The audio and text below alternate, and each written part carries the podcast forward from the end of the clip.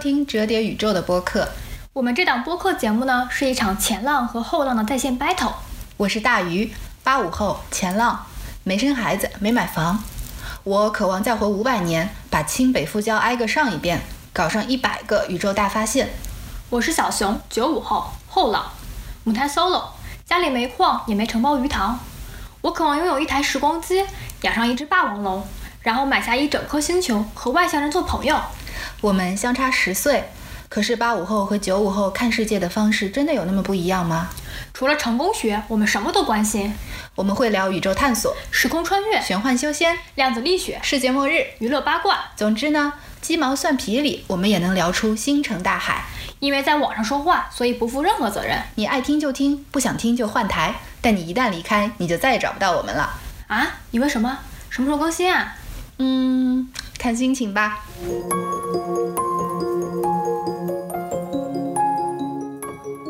小熊，我知道你其实没有参加过中国高考，对，，哦高考零分儿，高特别光荣，没办法。你没你是一个没有高没有高考过也没有高考准考证的人，你有什么遗憾吗？哦，啊我有准考证，就是没高考，哦我报名了，就是没去，哦，所以是零分嘛。那你还你们给给你们高中拖后腿了，哦，真的哎，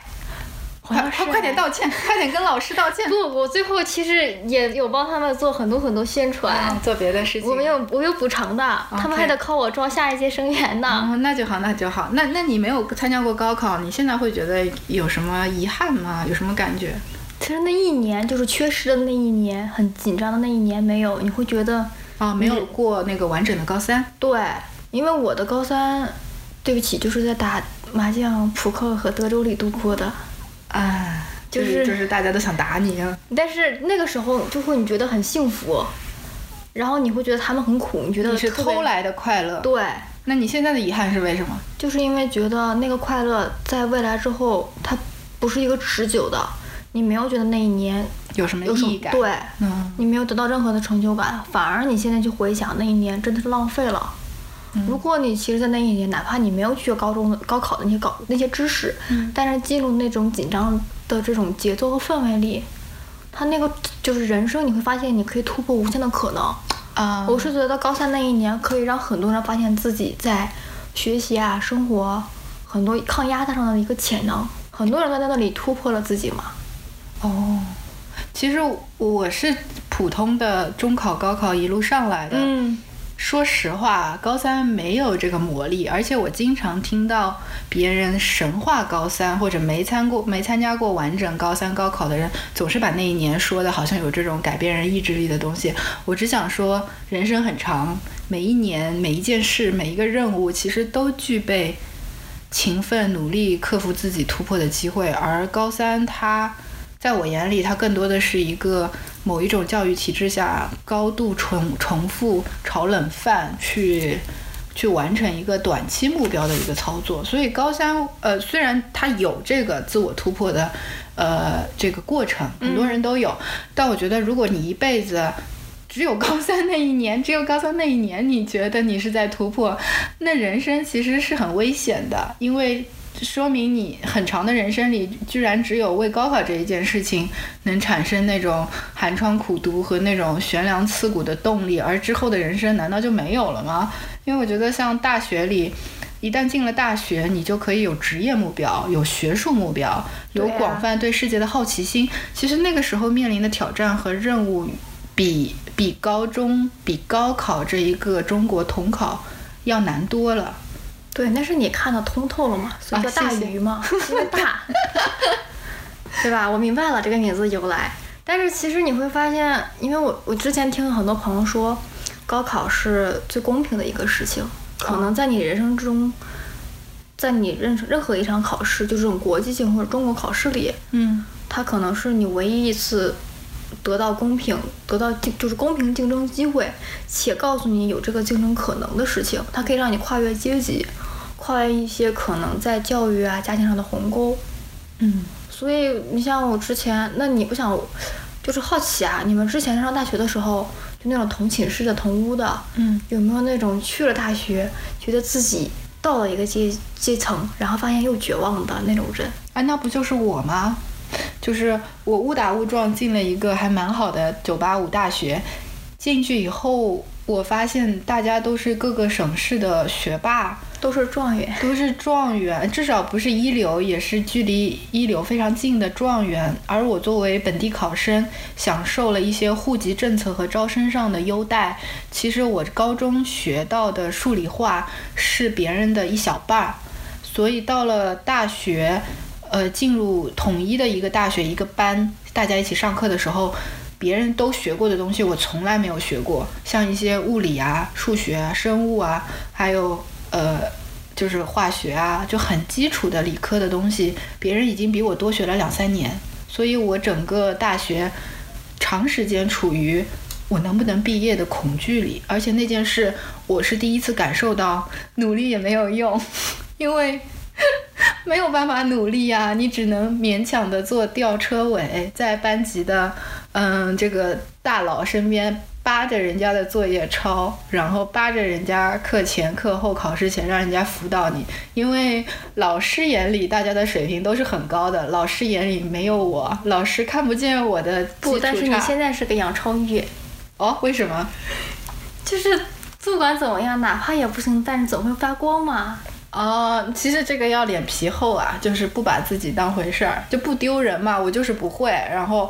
嗯，这个不会我也不怪我自己，就是不会了嘛。 但是看到大家这么厉害，真的很佩服，而且我无法想象，呃，为了学到那个程度，我的那些同学曾经在中学付出过什么，这是很难以想象的一种勤奋和刻对苦。啊，所以我还是觉得你可能人家那一年或人家那三年嗯，都在不断的突破自己，在跳出所谓的舒适区嘛。是是是，挺难的，而且有那样的体验以后，其实很多时候，嗯，在在生活其他方面也需要一样的这个心态，才能对解决问题。但是不管怎么样，可能等到了大学，你真正再到社会上的时候，很多时候就没有那么公平了，嗯对吧？一味的勤奋也不一定能改变命运，你也不一定还得上贷款。对，对对对，所以今天我们来聊的是，传说中的别人家孩子，哎，我突然想起来，蓝盈莹也是别人家的孩子，为什么这么说？因为她就是觉得那种我不行，但是我一定可以，我做不到，但是我可以做到，就是那种很努力、很冲劲的狼性学霸嘛。哦，就是其实别人家孩子就是指少见的呃优秀分子。就是对成果也比较好，然后性格面貌也是少有的坚持，因为正常孩子就是懒惰型，或者说、呃、散漫的散漫一点儿啊，有点小脾气、小惰性，那个就叫正常孩子。别人家孩子就是传闻中的啊、可以什么连着十天，天天晚上怎么样怎么样，都做作业做作业做到十一点的才叫别头人。悬狼追故事，你看看别人家，你看看你十点钟就在玩了，人家十二点了还在做题啊，就你这看，种你看你大表姐怎么怎么怎么样，你看那个什么什么什么怎么怎么样，你是别人家孩子吗？小时候我不是，我是别人家的坏孩子。反面教材啊，对，老师和家长说你不要跟他玩，你再跟他玩你就考倒数第一了。人家考的时候不会这样子的，你千万不要跟他玩。不要被小熊，不要被小熊毒害了，你就是毒草毒熊。对，我可以跟第一名玩，然后我考的比他好，然后那个第一名彻底就废了。那你这也是别人家孩子，只是，嗯、你这个别人家孩子无法起到正面带头作对用我的。做不了带头作用，我能带着全 班玩，然后把平均分全部拉下来。你们班主任应该因为因为你应该拿点奖金我们班主任因为我的存在，每一年拿不到奖金。哦， 你道个歉儿吧。我没有啊，但是就是当时是我喜欢哪个老师，我可以让他拿奖金；我不喜欢你哪个老喜欢哪个老师，哪个老师就能为了因为你在而拿奖金。对，哦然后我很讨厌的老师，我可以让他一年都升不了级。你还可以耽误老师的职业 发展。你们这个教育体制是有问题的啊，你贵学校的教育体制肯定是有问题的。那只是因为我那个时候太作嘛。嗯，但是说回来，别人家的孩子，其实我们当学生的时候，其实也羡慕那种所谓的学霸、学神嘛。嗯，但是，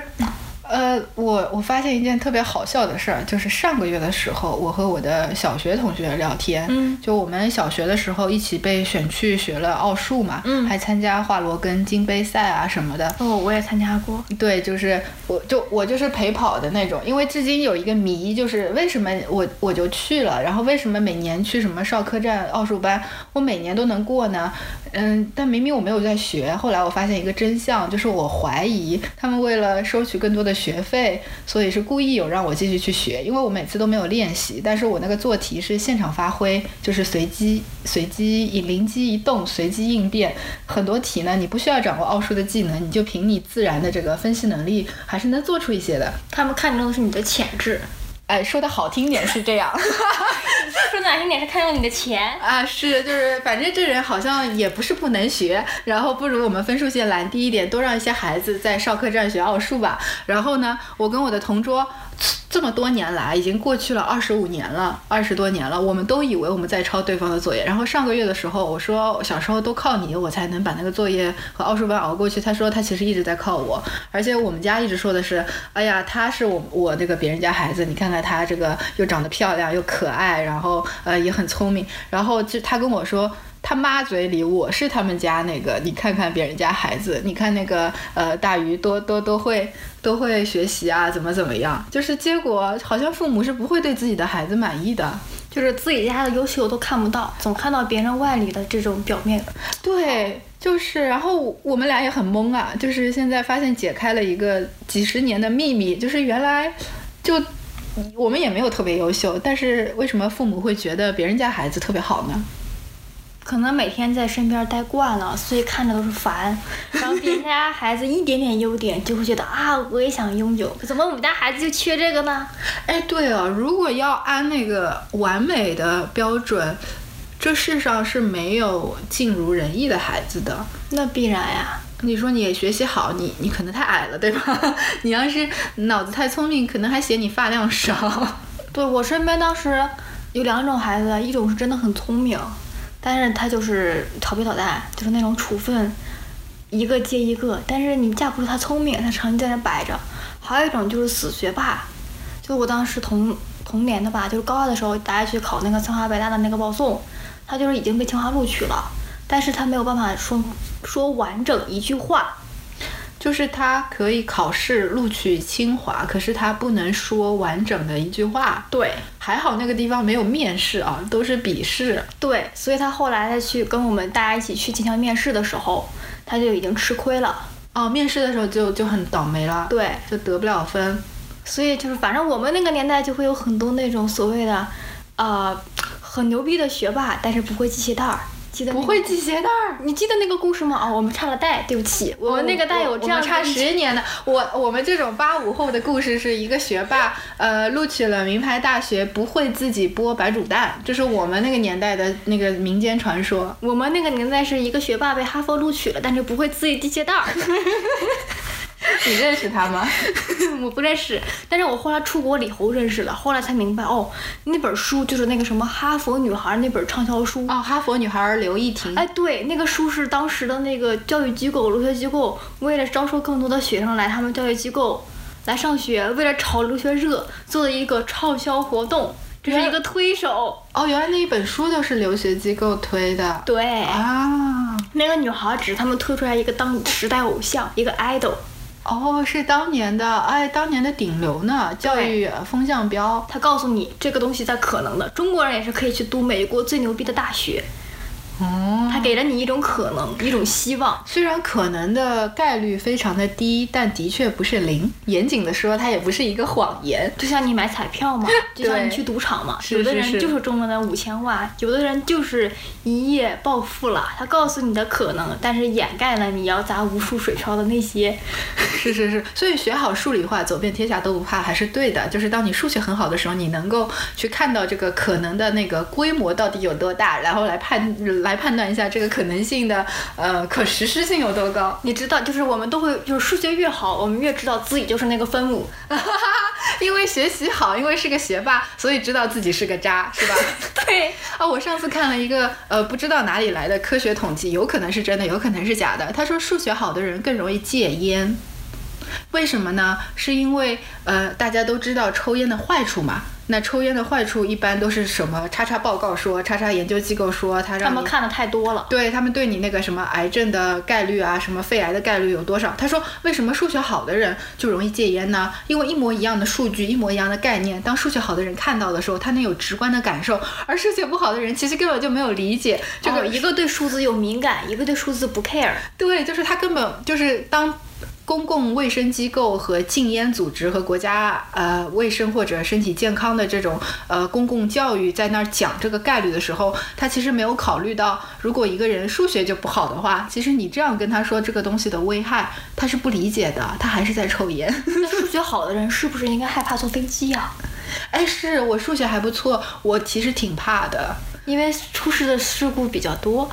呃，其实通通过统计来说，交通公共交通的意外事故，飞机是最安全的，对反而是那个马路上 走路。真的就是车祸最多，车祸很危险，但是但是这个问题是，飞机一旦出事，它它是是一 窝。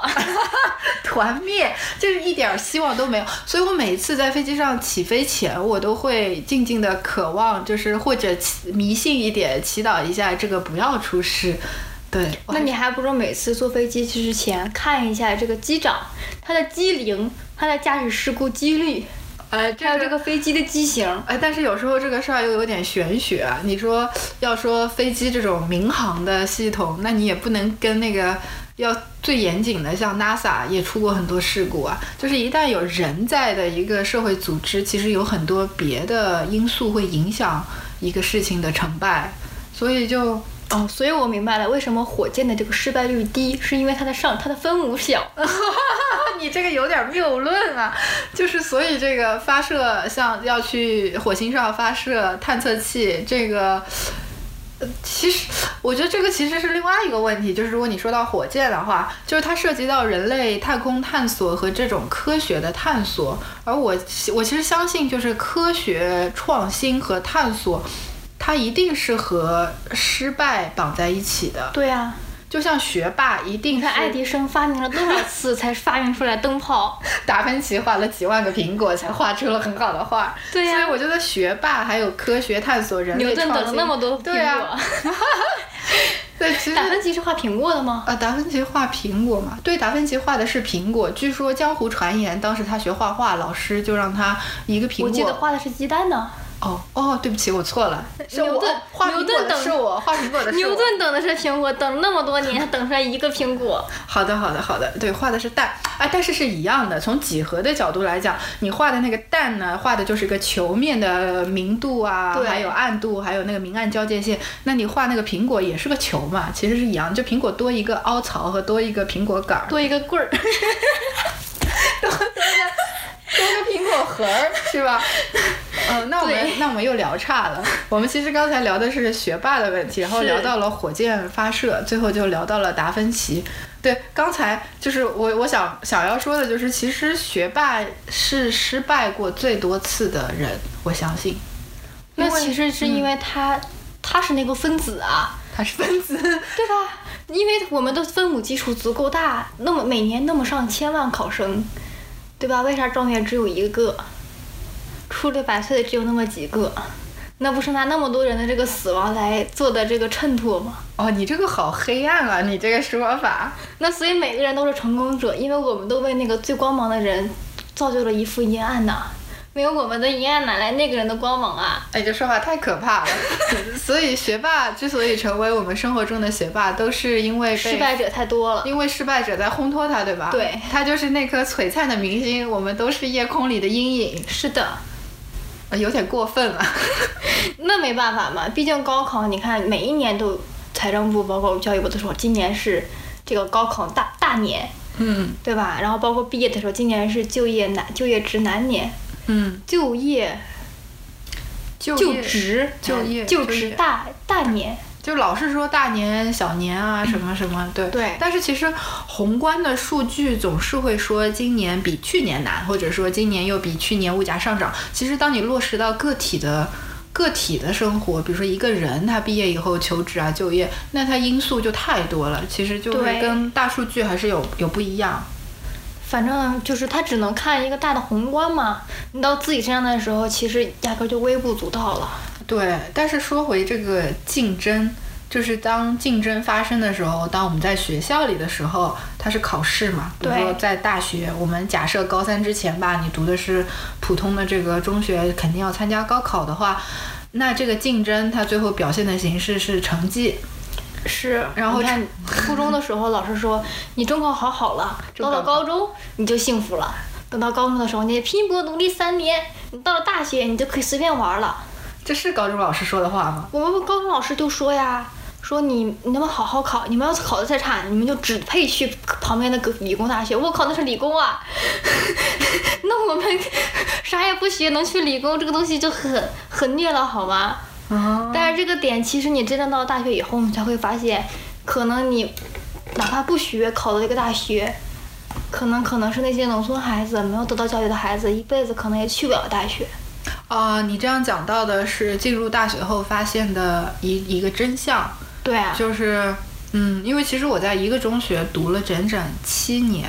而且那是个很中学不是六年吗？嗯，我们那个时候是六年级叫预初，也放在了哦中学，所以是四年初中，三年高中，相当于欧美体系的六年级到十二年级都在嗯一个学校读，而且我们每个年级只有四到六个班，哇，也就只有两三百号人，所以是在一个非常非常小的一个环境里面，所以它成为了我的一种遗憾，就是因为你很重要的十二岁到十七八岁的年龄，居然是跟高度相似的这个几百个人，就三百个人以内。共同在一个地方学习成长，或就是竞争不够激烈，人生不够刺激。那倒没有，那倒没有，大家非常优秀，我就只是个中流，就只是这种高度的同质化和相似性很高的家庭和很像的文化价值和很多价值观，让你失去了看到很多差异化的机会。啊，非常对，所以进了大学才是稍微有机会接触到中国的真实状态，而且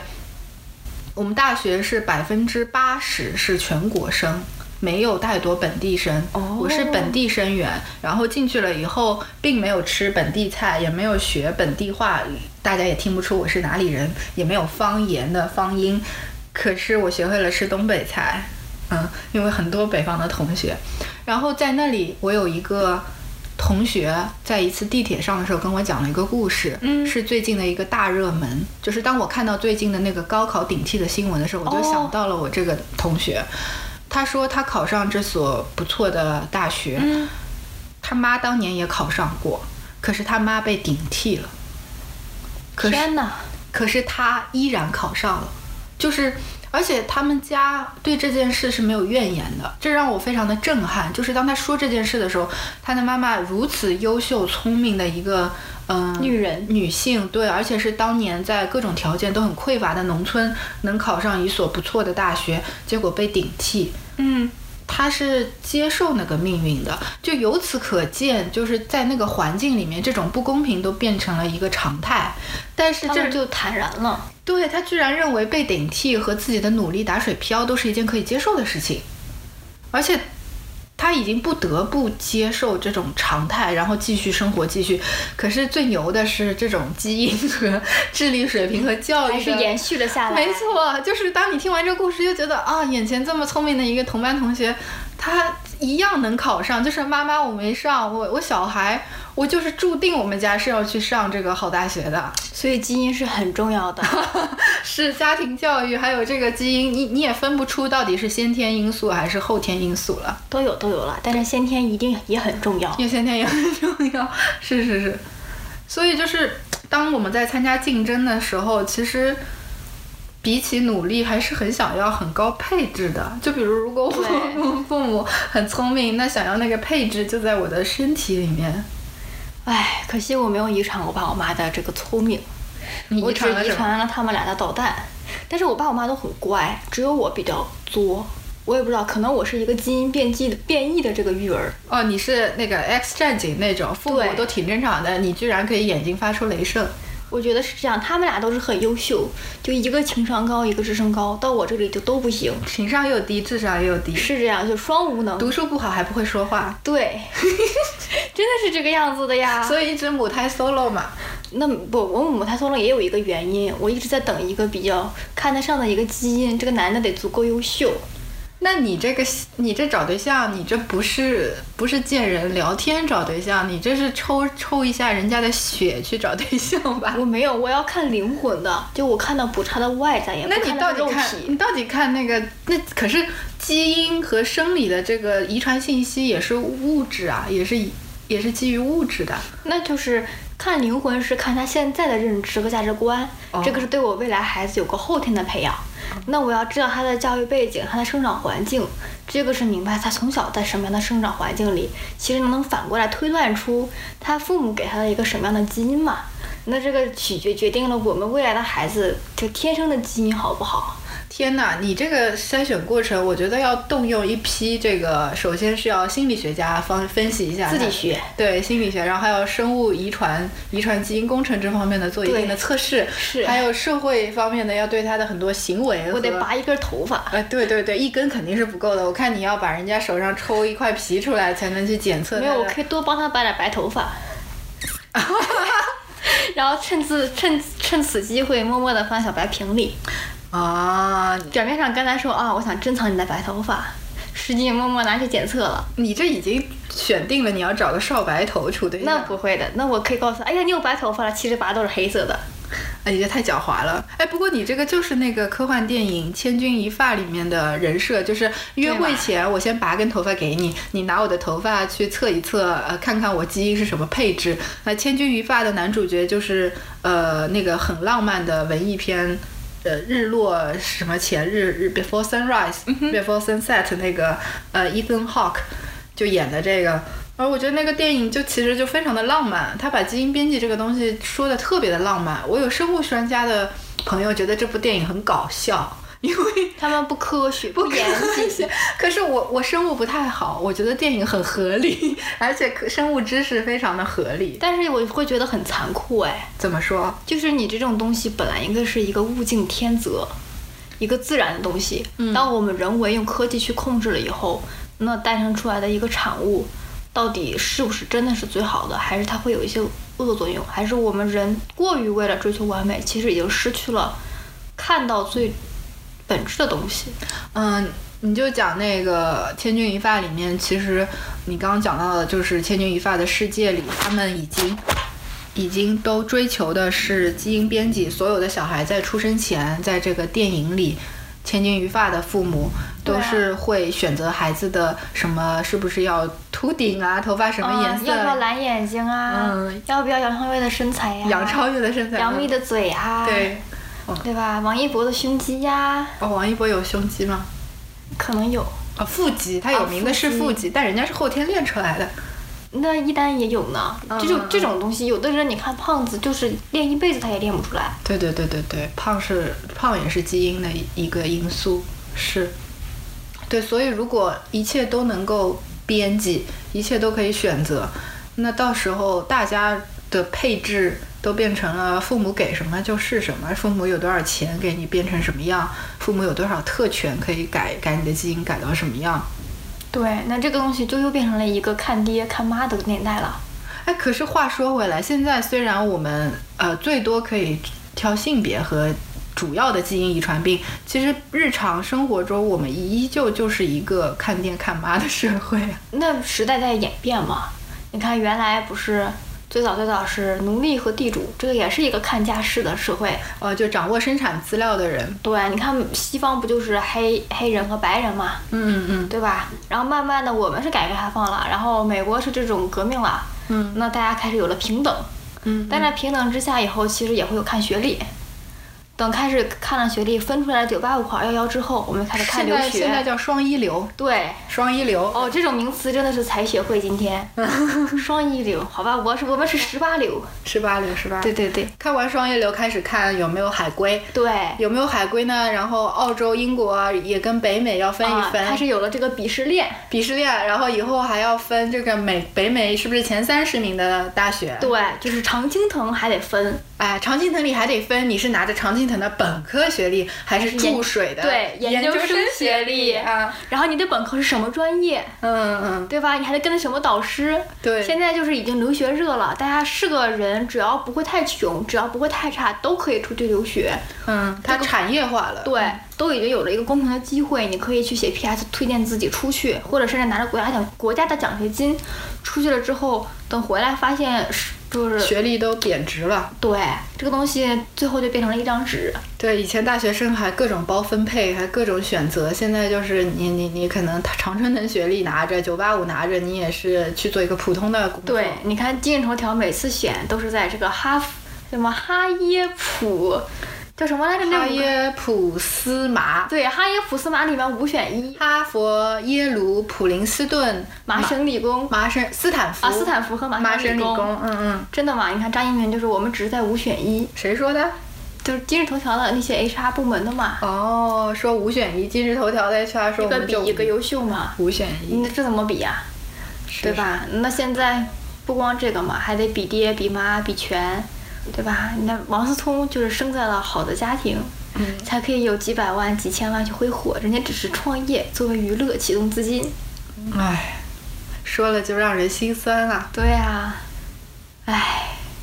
如果现在我就把你的基因改成了顶级配置家里有矿，还养了鱼塘。啊，你说吧，你要什么？要有矿对吧？还要承包鱼塘不，我就想要可以有一个侏罗纪公园，啊，可我以要给家里你，有侏罗纪公园。可以给你，可以矿给不你，重要，鱼鱼塘也不重要。可以给你侏罗纪公园，然后给你最强大脑，对对对，然后数理化样样精通，文史哲呢就是过目不忘，一目十行，特别好，满足。开心吧？开心还想要什么？啊身高一米，你要你要多少身高？你要三围什么样？就维密水平吧，维密水平要求也不高。对对对，然后还吃不胖，对对对对对，就是可以一天吃三顿炸鸡，但是不会胖的。然后熬夜没有黑眼圈，熬夜没有黑眼圈，而且不会老，要不要？要对对，然后头发发量你想要长什么样的？你要什么？你就要自然就好，这个没啥，就不会就不要掉太多。嗯，然后不要过敏体质，对，不要近视，是不要散光，对你牙鼻口也要好。牙口也要好，不不会像你现在有点口齿不清是吧？对对对对对，嗯这现样在就是英文、日语讲多了，已经不会讲中文了。啊，你这眼睛还想再大点儿吗？鼻哦子、，不要了，也满足了，鼻子还想高吗？也满足了。 OK OK，那这个订单呢，我们就满足你啊。假设你现在人生都有这个顶配了，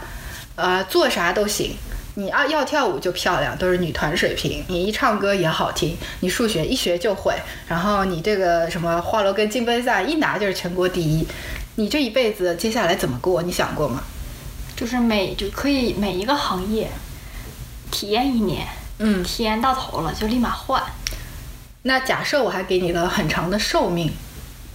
我可以不要那么长寿命，我哦，很嗯满足的。哎可是你不满足，你不需要长的寿命，对呀、那你活那么多年干嘛呢？哎，这个问题就很有意思。当你已经有顶配的基因，已经超过了普通人的局限性的时候，你为什么不渴望更长的寿命呢？嗯，那这个假设在这个社会，其他人他很普通，嗯，那你站在那个最高处，你很亮眼的时候，你其实压力也很大。哦，而且你会发现，这个世界，比如说行业只有五百个，行业只有五百打个，打个比方嘛，嗯嗯嗯，对吧？我五百个行业，每一个体验一年，我要五百年干嘛呢？从摆摊儿到投行都做一遍。摆摊就算了吧。 我可以在投行里摆摊儿，然后把摆摊作为投行的一个部分，告诉这些 VCPE 为什么煎饼果子值得投资。啊，我们可以搞一些这种反社会哦，这样子我就需要这个长寿命了。我们可以搞一些逆天改命，把某一个行业的这个局势和状态直接改命的这个事情，这个事情是需要时间来做的。所以说，当你找不到一个生活理想和梦想的时候，你其实对寿命也没有什么要求。可是，如果你有一个你存在的理想的时候，再配合你这种才能，你才觉得生命是值得过的。对，人活着要有意义嘛，你要有你自己的信仰和追求。那信仰和追求，其实话说回来，不需要顶配的条件才能拥有。你不管从什么起点，信仰和追求都是可以拥有的。但是你看，有的人就是一出生就活在了别人的终点上，人家起跑线就高啊，他们追求的和信仰的就不一样。那那些可能穷苦的孩子，他们一生只也就是啊希望能考上大学，就我嗯求一个温饱。不至于被饿死。就我奋斗一生，只是为了坐在这儿和你喝一杯咖啡。对，嗯那人家巴菲特可能奋斗一生，人家不只限于吃一顿饭，嗯，你看人家连饭都可以拍卖，对对不不对？对你是就听着想做巴菲特是吧？我啊还没是有，我我想我想要做成这种宇宙可以每天自由的人。哦，毕竟你是想要以后承包一片星球，然后对在这星球上创造你和外星生命的友谊。是的，我并不想要去变成那个镁光灯下的人，每天被人看着比着，太累了。啊，还是怕累的。 对，一定要活得自由。其实你到那个状态之下，如果什么都有了，其实你就应该追求更高的一个精神的状态，就已经不再拘泥于所谓的地位啊、物质啊、成就了。嗯，对虽不然对嗯嗯嗯，但是那个时候也一定会被招骂嘛。你现在已经很懂那个这个高处不胜寒的生活了对，你吧？看帝王哪一个活到最后的，都活不到最后。所以帝王都叫孤家寡人。是，只要他们该，你知道吗？要不然不信任自己的儿子，嗯要不然不信任自己的臣子。嗯，你看那么多疑，所以最后就是伤了别人 的心，然后让别人你这一是刀。你这说 的是又是哪部穿越剧啊？ 不是每一个帝王最后不都是因为下一代，嗯然后去推翻了，嗯然后一的一个，然后改朝换代，他也死了嘛。嗯，你看秦始皇求长生不老，求了那么多年，他也那个时代他也没有时光机，也没有办法穿越。肺鲍鱼它的子棺呃棺材里都放了鲍鱼，都发臭了。对呀、对，但是我这不表示，如果配置差、起点低，这个努力就不去做了。就如果真的配置差一些、起点低一点，像我们这种凡人，他既没有过高的天资，也没有特别厉害的机会，也家里也没有矿，难道我就不努力了吗？难道我没有基因编编辑或者这种天天赋异禀、X 战警的变异，我就不能够做我想做的事了吗？那你这个不就会变成了普通人？我们为什么会得到大家的宠爱？为什么有的人觉得哦，你真的很优秀，很不错？然后别人因为你有在努力，你平凡，你普通，但是你有在朝着你的梦想前进。你说这个是得到大众的喜爱吗？对呀还是就你想做成一件事，全世界都会帮你那种鸡汤吗？可是这个不就大众传统吗？你看这种很多选秀出来的人，对吧？就他们为什么很多人会招，就是招到别人的可就是喜欢，有那种演员，他们也不是天生的那种完美基因，也有缺陷，但是他们因为足够努力，他们想他们再朝着他们想要的样子去来拼搏，然后别人会觉得哦，你足够优秀，你有在优秀的路上慢慢的走，所以我觉得我要给你一个支持，帮你点个赞，帮你打个榜。杨超越嘛，你在说，就是对你很不行，可是看起来很努力的样子，让我让我很想你能够成功。对，那这个话题其实我们可以下一期慢慢的聊，这又是一个另外的主题了。嗯，而且这一期其实下一期我们可以聊的有些黑暗，就其实大家喜欢的和最后推上舞台中央人气很高的人，嗯，往往并不是最优秀的人，对，甚至是有瑕疵的。这是不是说明我们其实是见不得别人好呢？ 那我们下期再聊吧。好，我们下一期就聊一聊见不得别人好。